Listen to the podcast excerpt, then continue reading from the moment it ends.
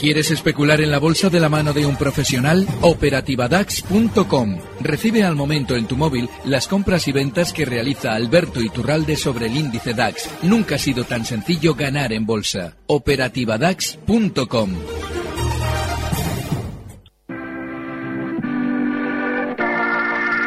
91 533 1851.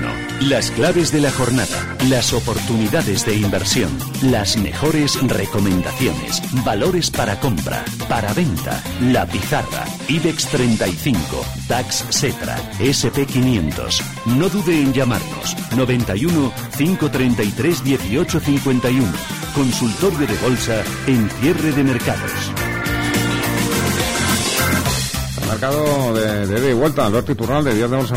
Uy, días de bolsa.com. Sí, sí, sí, claro, sí, sí, sí, sí, sí, sí, Estamos ahí que sí, que no. Y no, parece que sí, pero. Y con un ingrediente más, que es el del aumento de la volatilidad. Estamos súper laterales y nerviosos. Y eso es muy negativo para quien espera o quiere esperar grandes subidas. ¿Qué es lo que pasa?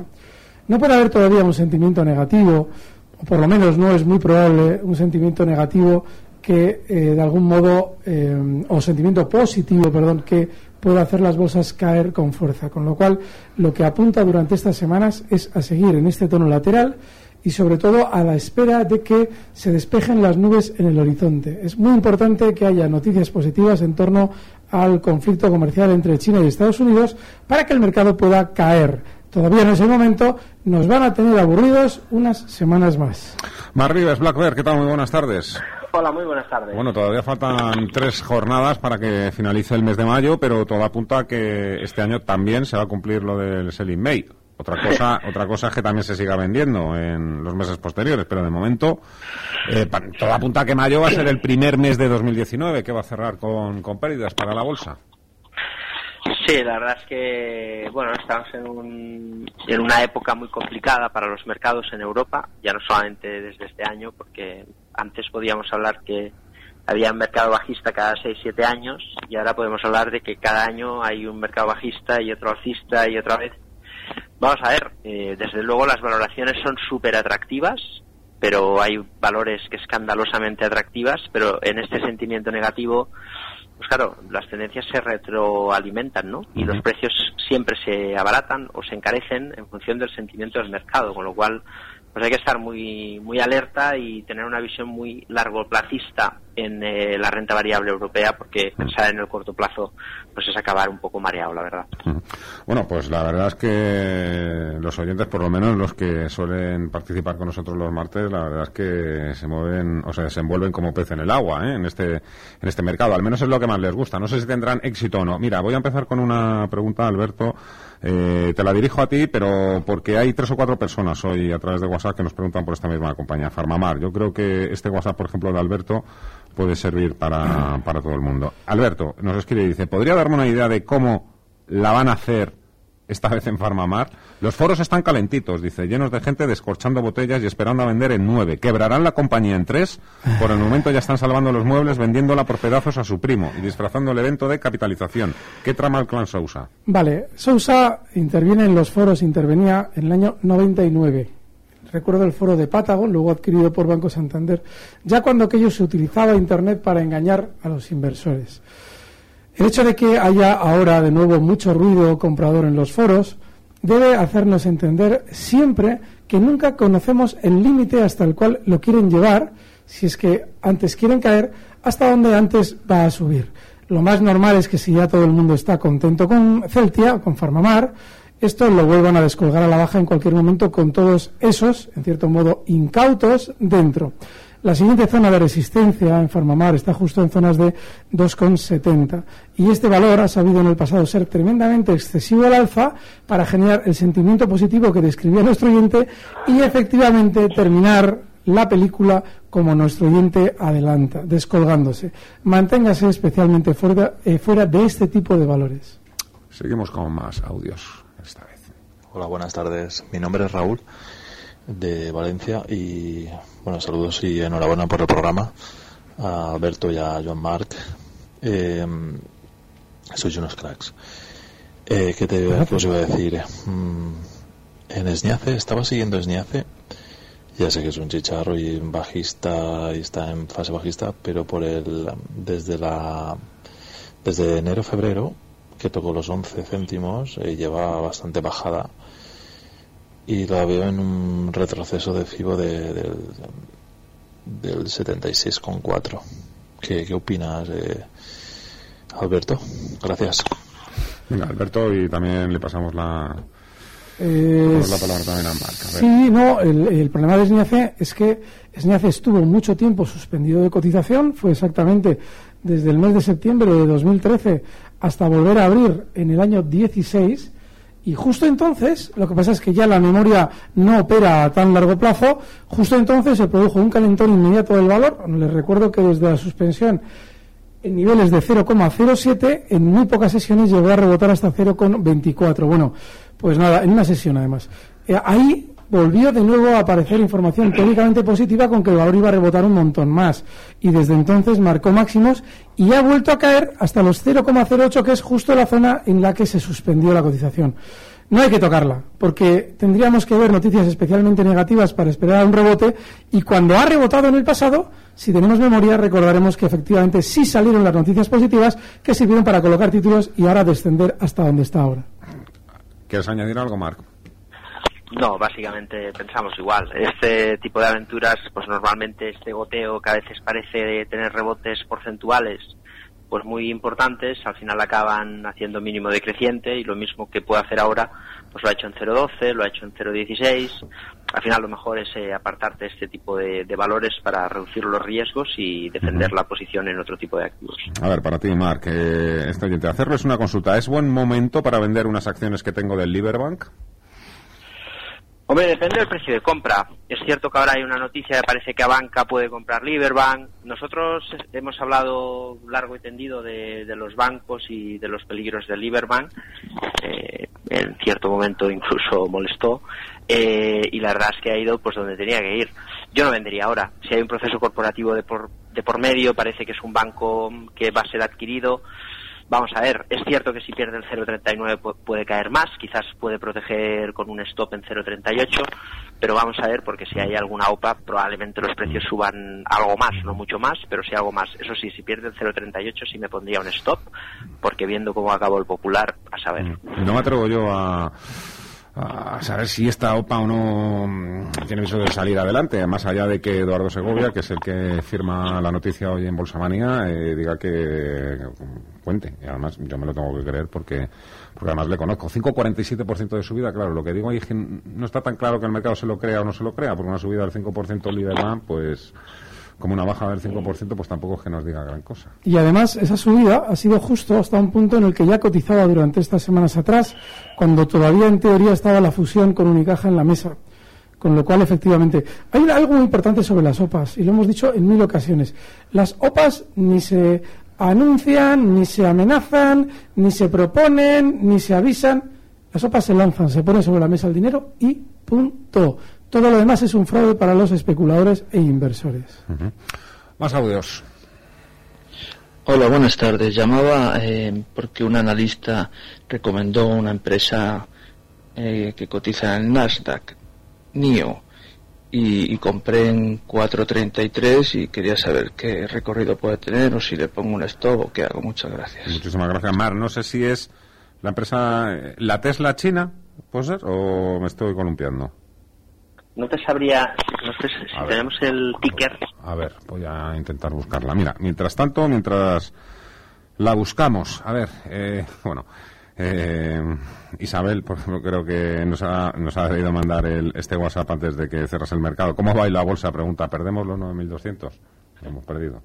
Sí, Bueno, pero perder, perder, estamos muy laterales.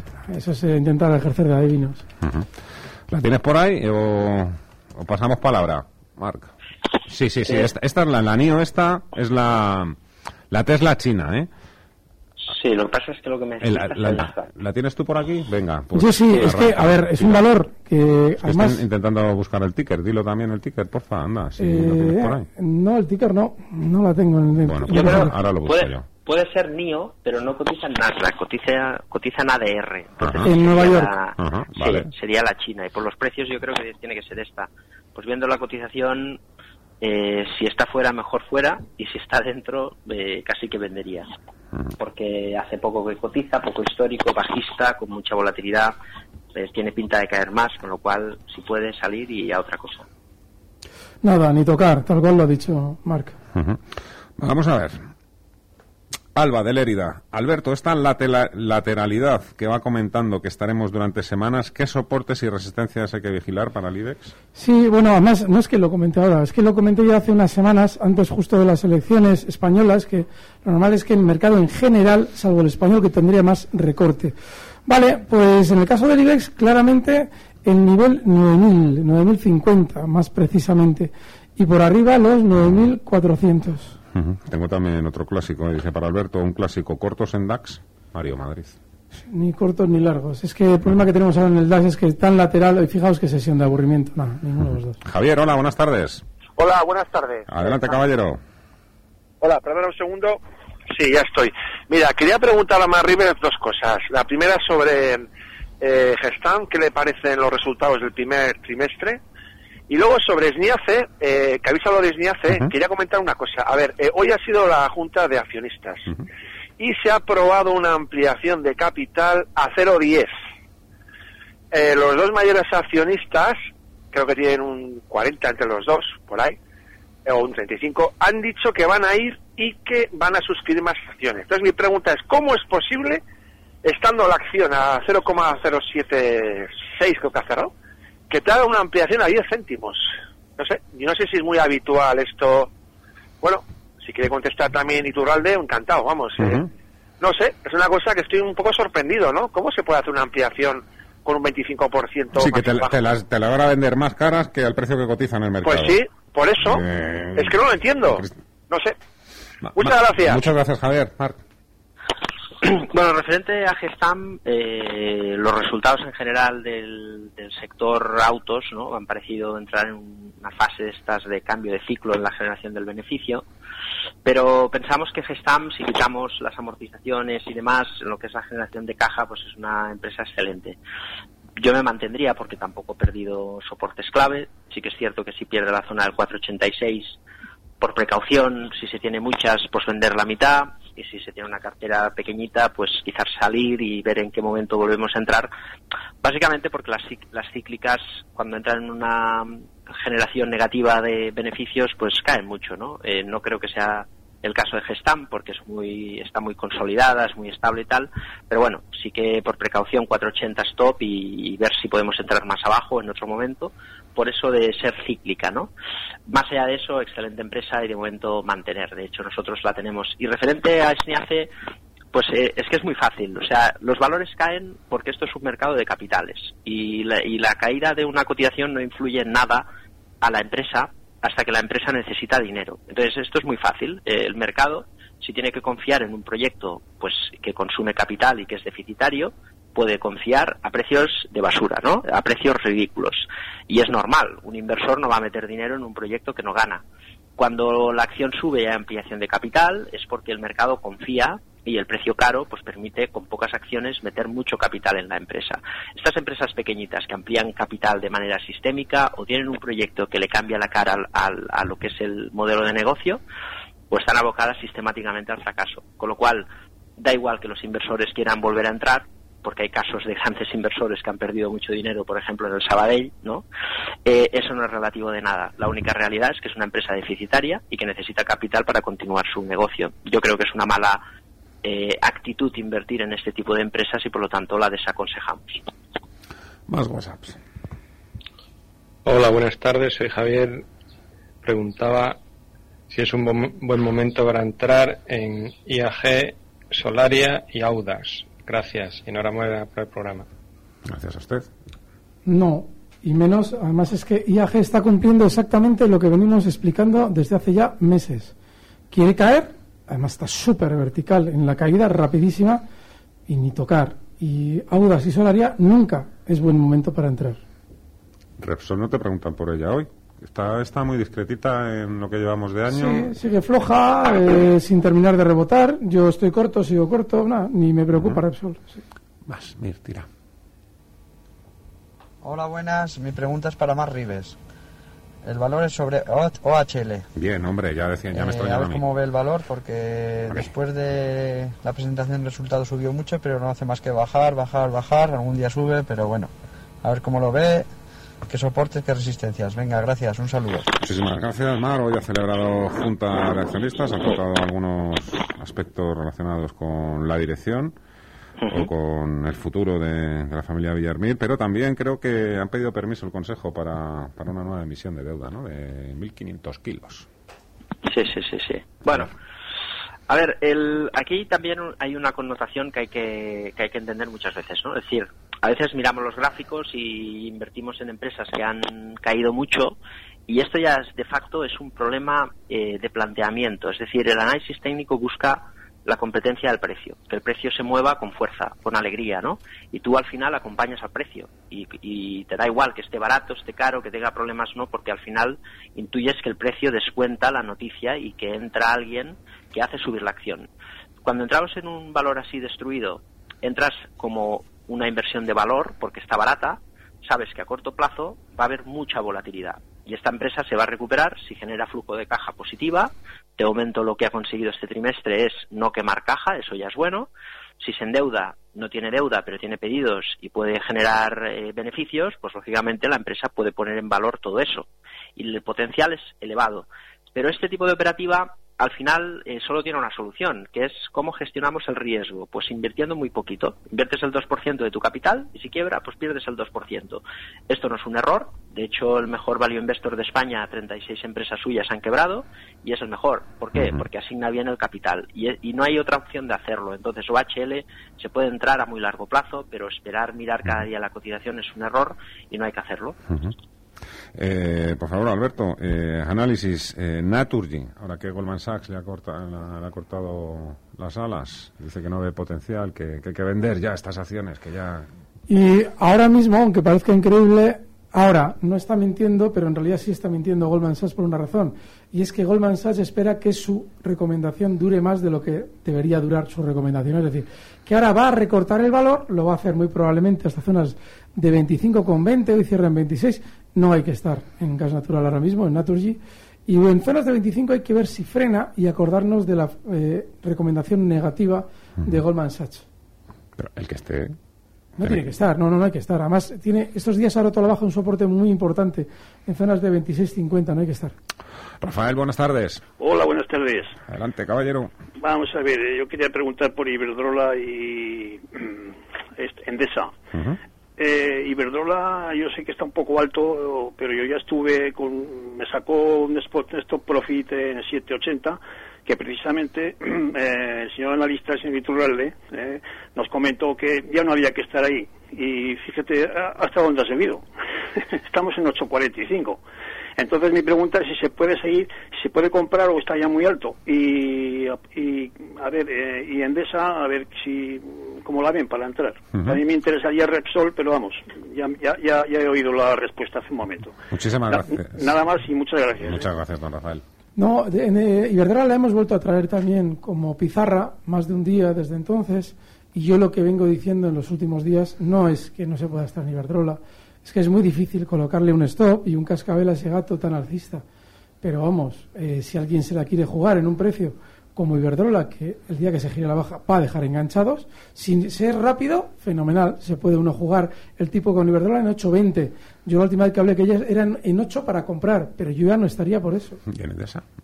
22.89. En Endesa sí, mucho más tranquila, menos volatilidad el stop, eso sí, en zonas de 22.57 y es muy importante que si alguien sigue los comentarios, que siga todos los comentarios. No si eh, planteamos una estrategia y se cumple, decimos de salir y a la semana siguiente volver a entrar, el olvidarnos de la segunda. Hola José Luis, buenas tardes. Hola, buenas tardes. Adelante. quería comprar Telefónica y, y Melia Hoteles, a ver qué le parece al maestro. Perfecto. una ¿Cuál de los dos? Que tengo dos de Santander, por ejemplo. Eh, ¿Para Marco o para Alberto? Me da igual, venga. Alberto mismo, venga. Vamos, si te, parece. Son, dos fenómenos. Pues si te parece, voy yo repartiendo los cromos. Gracias, José Luis. Muchísimas gracias, me parece genial. Marc, eh, empezamos contigo. Elige Telefónica Melia Santander y vamos. Toma y daca entre tú y Alberto, venga. Vale, bueno, en general la opinión es parecida a los tres valores. Melia, por ejemplo, pues es un, son valores baratos, ¿no? Entonces, a corto plazo, lo que decíamos, van a seguir teniendo dificultad. Los tres presentan un suelo de mercado, rango lateral, que frena la tendencia bajista, pero todavía no tendencia alcista, ¿no? Por lo tanto, entrar ahí se justifica por el precio. En el caso de Melia, pues el valor de sus hoteles netos es 13-14 euros. Eso ya le da un valor y luego evidentemente pues es una empresa de primera calidad. Eso no quita que a corto plazo si pierde la zona del 805 pueda caer más porque de hecho el movimiento es bajista. Y lo que ha hecho como decía es frenar marcar un suelo que veremos si es para girar o para continuar cayendo. Dicho esto sí yo me la jugaría con stop por debajo del 798 si el IBEX decide continuar hacia arriba pues probablemente veamos un giro si pierde el 7,98, 7,97, cortar la pérdida porque probablemente veamos un tramo más bajista, tal vez a la zona del 7,45. Tan barata, sí. Haría las delicias de cualquier gestor value. Eh, Santander, qué horror.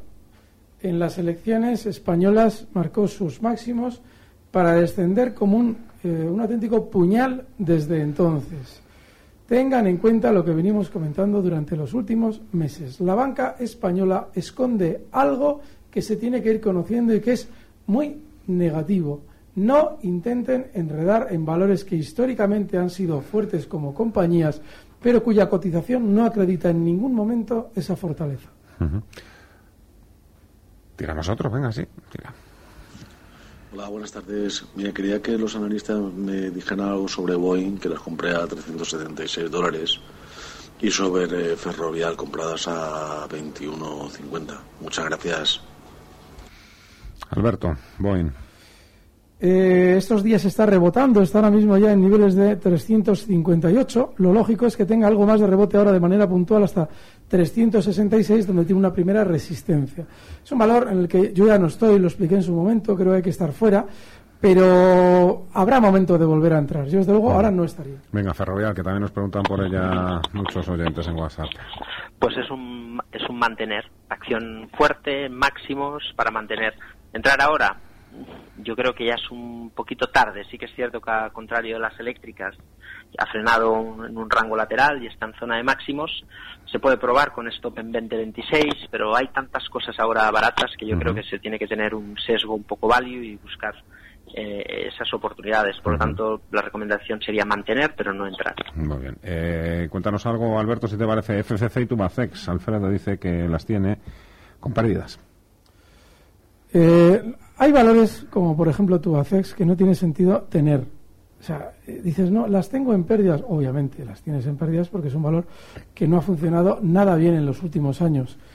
Y yo me pregunto, si tú en tu BACEX lo único que has visto, en el mejor de los casos, es un movimiento lateral desde el año 17, que ahora ya es tremendamente bajista, ya se ha ido girando poco a poco el movimiento lateral a la baja, ¿por qué sigues en tu BACEX?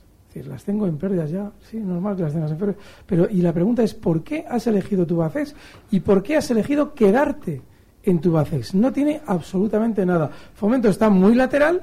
Y bueno, pues si te respeta un stop, si respeta un stop en 11 euros, está en 11.74, se puede seguir, pero no tiene nada tampoco. A ver, Mara, Eduardo pregunta por Horizon. Dice que las tiene compradas a 2.56. ¿Merece la pena mantener? Hombre, tal y como está y el precio que tiene, pues sí, eh, yo pondría un stop de hecho en el 350 y a partir de ahí que decida el mercado. Eh, sé que es una exageración respecto a dónde está, pero si sigue subiendo, pues tendría que girar antes de tocar este nivel y cuando lo haga que suba el stop. Pero de momento 350 stop y vamos a ver lo que pasa. A ver, más preguntas. Por ejemplo, a ver, estoy interesado en Enel, Allianz y Acciona. Si les parece apropiadas, les agradeceré me indiquen estrategia. Javier, de hecho. La italiana está llegando a una zona de resistencia y no hay que tocarla. Además, también coincide con un hueco. Estoy hablando de cotización de Enel en el año 18, allá por el mes de mayo. No, no es un valor que ya deba estar en cartera. Eh, hago una pausa y enseguida continuamos. Avisoscertificados.com, tu burofax online con un ahorro de hasta el 80%. Email, SMS y fax certificados, reclamaciones de deudas, grabación de llamadas, contratos online, voto electrónico. Regístrate ahora y solicita tu regalo de bienvenida. Para despachos profesionales y empresas, 10 euros gratis con el pack 20. Y para particulares, tu primer burofax por email gratis. Avisoscertificados.com, el mayor servicio a nivel nacional de notificación y contratos con total validez legal. Promoción válida limitada a nuevos clientes. Tranquilidad es el sonido del mar. Tranquilidad es invertir al tiempo que ahorras, diversificas y proteges tu inversión. Tranquilidad es invertir en oro con Degusa. Infórmate en el 9119 82900. Degusa Oro es tranquilidad. Las empresas y todos sus empleados son el impulso de este país. El impulso que nos hace avanzar, crecer y llegar cada vez más lejos. Y en el Santander apoyamos a las empresas con todas las soluciones que necesiten para seguir creciendo, ser el motor de nuestra economía y el corazón de todo un país. Santander, el banco de todas las empresas. ¿Estás harto de bajas rentabilidades? ¿No quieres seguir pagando altas comisiones? Traspasa tus fondos de inversión a Finicens y podrás obtener una mayor rentabilidad. Más información en el 910-483-004 y en finicens.com. Finicens, especialistas en inversión pasiva.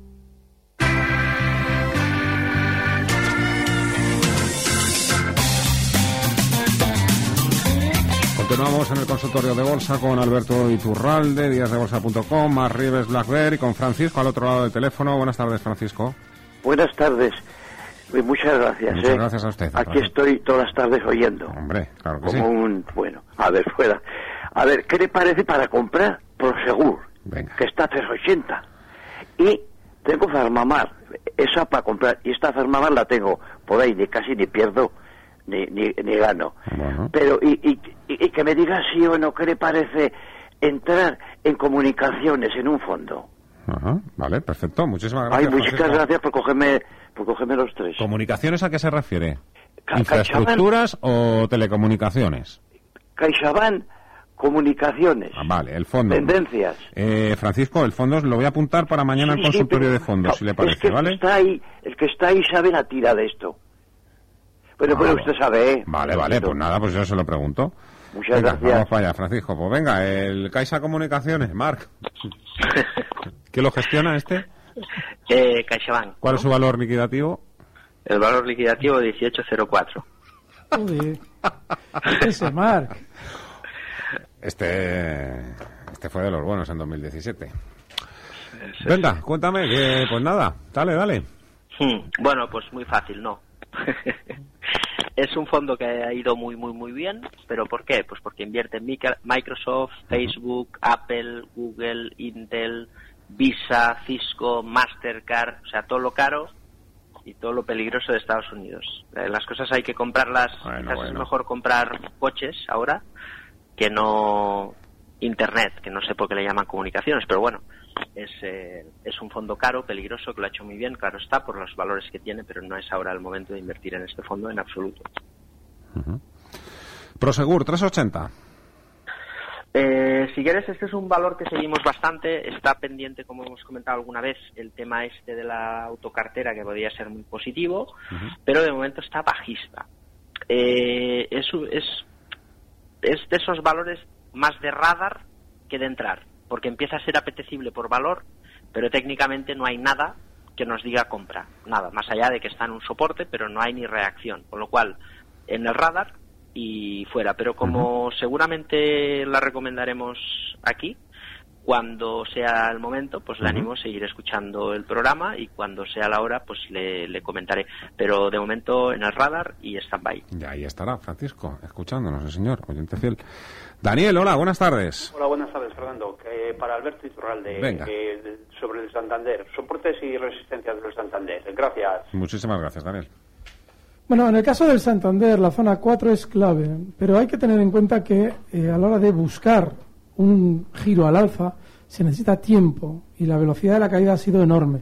Pero no es nada probable que una vez que ha llegado a esa zona 4, la ha tocado ligeramente incluso por debajo, el valor no tenga un rebote. Eso es muy probable. No más abajo de zonas de 4. Agustín, hola. Muy buenas. Vamos a ver, que cualquiera de los dos monstruos me vale, ¿eh? Porque los dos son muy buenos, ¿eh? eh vamos a ver qué opina de Orión. ¿El matamoscas? Orión, espere. No, no. Eh, Horizon. Horizon, exactamente. Horizon, sí, por favor, perdón, perdón. No te preocupes, Agustín. La acabamos de tocar, pero nada, Mar, si te parece nada, recordemos así una pincelada. Vale, vale, gracias. ¿Por qué, por qué, qué, más tienes, Agustín, que la acabamos de, analizar? No, pues no, lo he oído. ¿eh? Bueno, pues venga, escucha, escucha, escucha. Vale, gracias, gracias, muy amable. Bueno, a ver, no es un valor que seamos santos de, de su devoción y está en una zona alta del rango, ¿no? Está subiendo, a veces el rango lo puede romper por encima del 450, hay que darle la opción si se está dentro, ¿no? Es decir, tú operas el rango, compras abajo, como era el oyente anterior, pues al final sigues la tendencia, proteges y a ver qué pasa. Ahí el stop es 350. Ahora, cuando estás fuera y está en la parte superior del rango, claro, cambia la premisa operativa y cambia la recomendación. En este caso, es mejor estar al margen porque estando en resistencia poco tenemos que ganar. Y tú, de América Electric Power y Adidas para compra, ¿cómo lo ves? A ver si aparece. Adidas es hasta como un tiro. Sí, eh, y, Electric Power también. Bien, el problema está, vamos a ver, yo está, de esta de American Electric Power llevo hablando varias semanas. Y está muy bien, lo que pasa es que hay que entender ya que desde 87.70 el stop tiene que estar en zonas de 86 dólares. Así es que, bueno, si alguien está dispuesto, fenomenal. Y en el caso de Adidas, eh, también está, es, un valor, es un valor tremendamente alcista de largo plazo. Y estos últimos días también ha tenido otro de esos excesos a los que nos tenía acostumbrados. El stop tiene que estar en 258. Lo hemos traído aquí en infinidad de ocasiones, precisamente por movimientos como el que está haciendo ahora mismo. Inexcusable, desde los 264,05 donde cotiza, ese stop en 258. El stop un influencer, de eso que se dice ahora. No sé si lo he dicho bien. No, porque si, si lo fuera, Adidas se habría girado a la baja. Tienes que tener ahí haciendo cola ahí a la puerta de, de tu mansión. Ahí, si, si fuera un influencer Hombre, lo eres, eh, querido. Ya te lo, yo, se habría he dicho un poquito en broma, pero lo eres, que, que te diga. Tírame otro, venga, Mir. Raúl, hola, buenas tardes. Raúl. Hola, hola buenas tardes. Adelante. Mira, llamaba porque quería consultar una curiosidad que tengo y es que eh, hace un tiempo escuché acerca sobre Teva Pharma del mercado americano y la están relacionando con otra compañía que se llama Milan, mm. también en el mercado americano, el ticket es creo que MYL, y han tenido un hueco en a principios de mayo, así de repente, de un 4 o un 6% ambas, y ahora están cayendo, no sé si tiene alguna relación. Bueno, la consulta creo que habló de ella Mark, entonces me gustaría dedicarle o preguntarle a él si sabe algo de esto y cómo lo ve. Claro que sí. Gracias. Gracias a ti, Raúl. Marc, para ti. Mm. Bueno, esto es una historia curiosa, es una historia curiosa, además larga, ¿no? Porque Teva intenta comprar eh, la compañía, hay un proceso corporativo, hay un error en cuanto a las patentes y la concepción de lo mismo, y acaba Teva, que es una empresa de genéricos, eh, hace el ibuprofeno, etcétera, etcétera, de Israel, por cierto, y, pasa a ser una compañía estrella en Wall Street cotizando a 70 absorber la OPA y luego pues el desastre, ¿no? Cuando realmente hay un error ahí dramático en la, en la gestión y empresa endeudada que genera menos caja de la que generaba antes de la OPA. Bueno, la cuestión tiene mucho peligro. Esto es una nosotros entramos en 18, la vendimos en 23. Eh, ahora está cayendo a plomo, no hay que entrar ni por asomo. En el momento que veamos eh, más claridad sobre este movimiento, eh, podemos entrar porque desde luego la, la, empresa genera suficiente caja como para salir de este problema. Y si entramos a un buen precio, pues el problema lo tienen los inversores anteriores. Warren Buffett está por ahí metido, eso es lo que revoluciona y altera el mercado, pero de momento ni tocar. Es otro de los valores que seguro comentaremos en el futuro, pero ahora hay que estar al margen. Ya ha empezado la subasta en eBay para irse a cenar con, con Buffett. Mark, ¿qué? ¿No, no te animas o qué? Creo que la, la subasta empieza con 25.000 dólares. ¿Cuánto? ¿Cubierto? 25. Ha empezado, digo que ha empezado, ¿eh? Prefiero pagar 100 y irme con Alberto y contigo. ¡Hombre! ¡Qué grande, qué grande! ¡Qué grande! Cago en 10. 100.000, ¿quieres decir? No, hombre, con 100 euros nos apañamos nosotros. Venga, que nos preguntan también por Eni. Antes hemos hablado de Eni, pues venga, ahora, el padre de la criatura, Eni, eh, nos dice este oyentes, eh, que se llama Juan. Estoy vigilando Eni. En la anterior ola entré en base de canal y las vendí con buenas ganancias. Ahora el petróleo está más complicado, así que me lo estoy pensando. Pues sí, te va a volver a dar otro, como bien has dicho, otro, otra oportunidad teórica en la base del canal, que ahora ya estaría pasando por el nivel 13,80. Yo te sugiero que no andes enredando en valores que dices, vale, sí, he pillado aquí, pero eh, hablamos muchas veces, tanto Mar como yo, del peligro que conlleva el vincularte con valores que en el pasado te han dado buen resultado.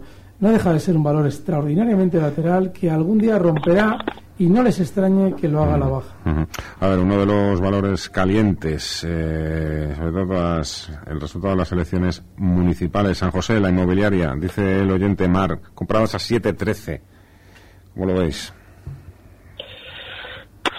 A ver, a nosotros nos gustan las promotoras ahora mismo, ¿no? Y tenemos una dinámica de posición ahora de valor y eso significa mucha complejidad.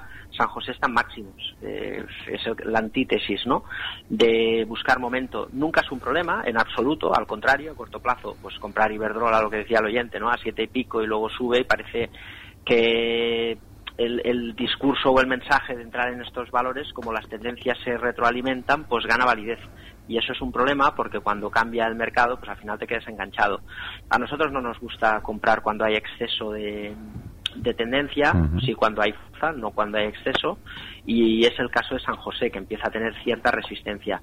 Yo si fuera inversor pondría un stop en 670 eh, y si no lo fuera, pues seguiría estando fuera. O sea que si está dentro, que mantenga, stop 670, si está fuera, pues que siga fuera.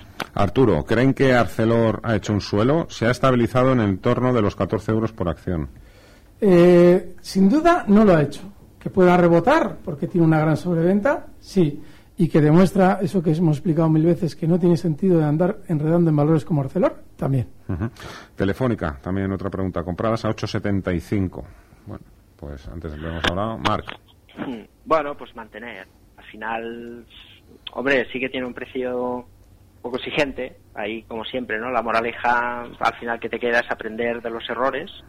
Ahora está en una fase de suelo. Es cierto que está por ahí, le ha costado mucho girar, mm. eh, igual que el Santander, vuelve a la parte de abajo, esto nunca es positivo, pero bueno, mm. poco lo que hace el mercado y yo las mantendría. Pero esta lleva, esta lleva 15 años buscando el suelo, ¿eh?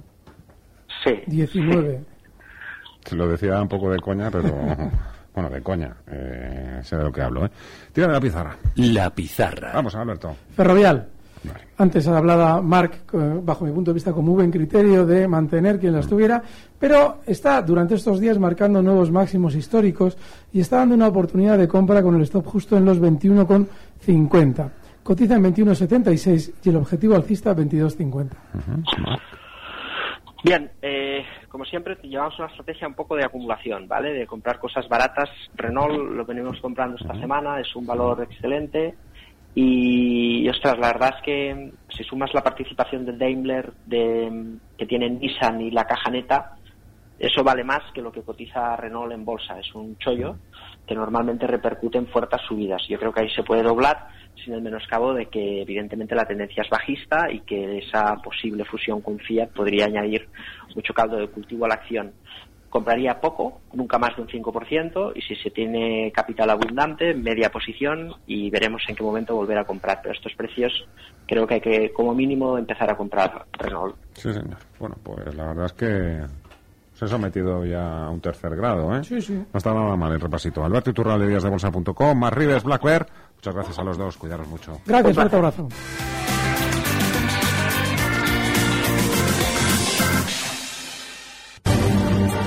Recibe al momento las operaciones de Alberto Iturralde vía SMS en tu móvil. Operativa DAX.com.